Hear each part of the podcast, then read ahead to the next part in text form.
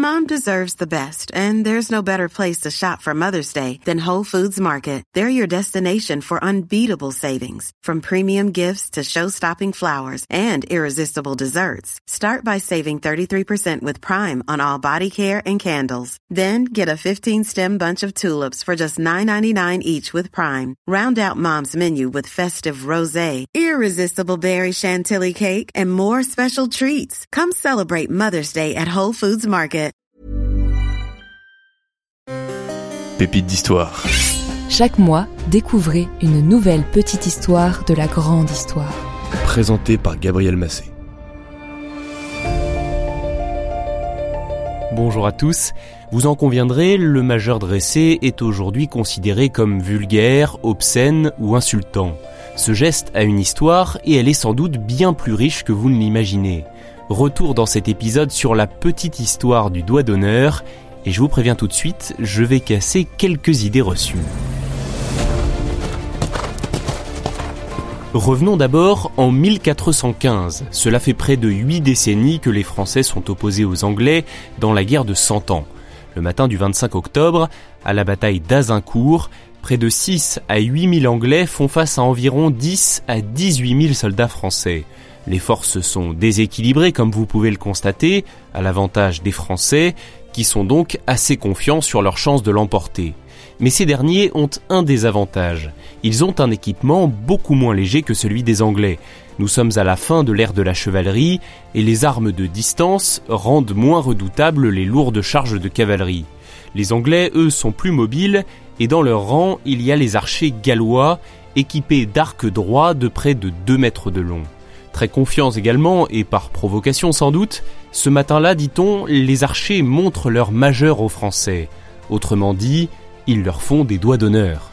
C'est bien une idée anglaise. La raison, c'est que depuis le début du conflit, les Français ont pris l'habitude de couper le majeur, voire le majeur et l'index, des soldats anglais capturés pour les empêcher à l'avenir de se servir d'un arc. Et oui, impossible de bander un arc sans ces deux doigts.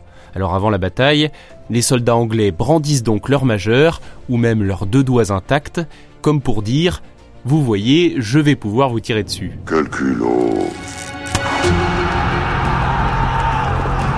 Malgré sa supériorité numérique, l'armée française perd la bataille d'Azincourt.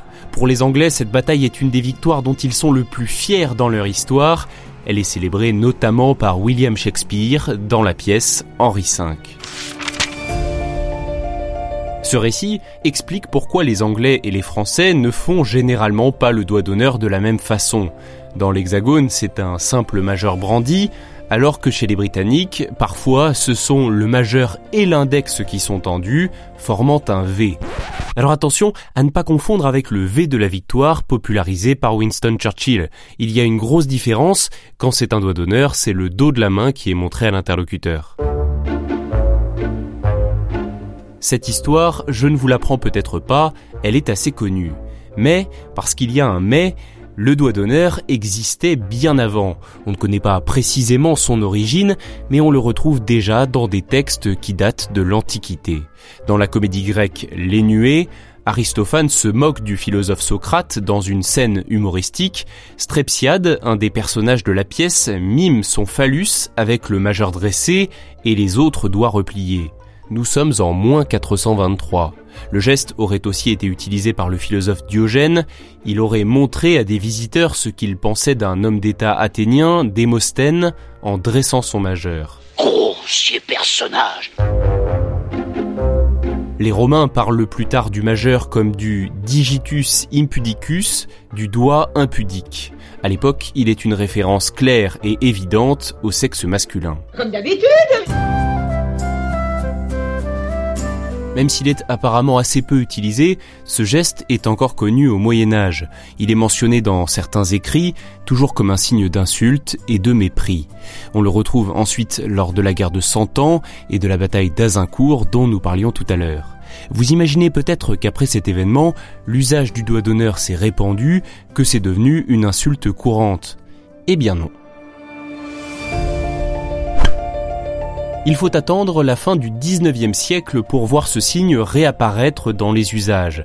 C'est un joueur de baseball américain de l'équipe des Boston Beaneters du nom de Charles Redbourne qui fait un doigt d'honneur sur une photo d'équipe prise avant un match contre New York en 1886.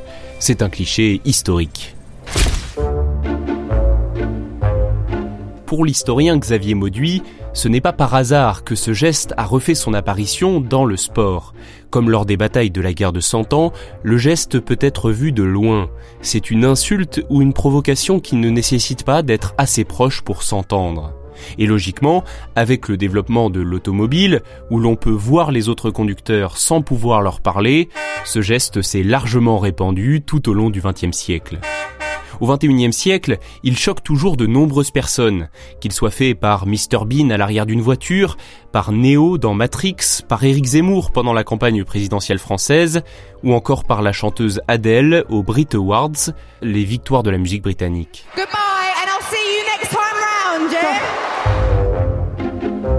Une dernière précision. Il n'existe pas seulement une ou deux façons de faire un doigt d'honneur, il en existe en fait énormément. Il y a le majeur dressé, qui est en quelque sorte devenu un symbole universel, mais il y a aussi, on l'a vu, l'index et le majeur en V, en montrant le dos de la main, également la main à plat avec seul le majeur plié dans plusieurs pays d'Afrique, ou encore le pouce levé dans certaines régions d'Italie, ainsi qu'en Iran et en Afghanistan. Prudence donc si vous avez prévu d'y faire de l'autostop, votre geste pourrait être mal interprété. Oh, juste un doigt. Vous voulez pas un whisky d'abord?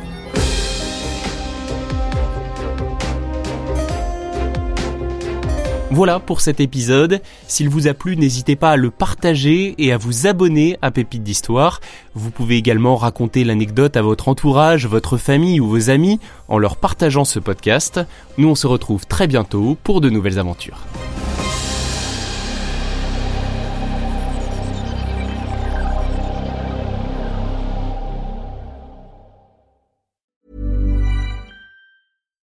Deserves the best, and there's no better place to shop for Mother's Day than Whole Foods Market. They're your destination for unbeatable savings, from premium gifts to show-stopping flowers and irresistible desserts. Start by saving 33% with Prime on all body care and candles. Then get a 15-stem bunch of tulips for just $9.99 each with Prime. Round out Mom's menu with festive rosé, irresistible berry chantilly cake, and more special treats. Come celebrate Mother's Day at Whole Foods Market.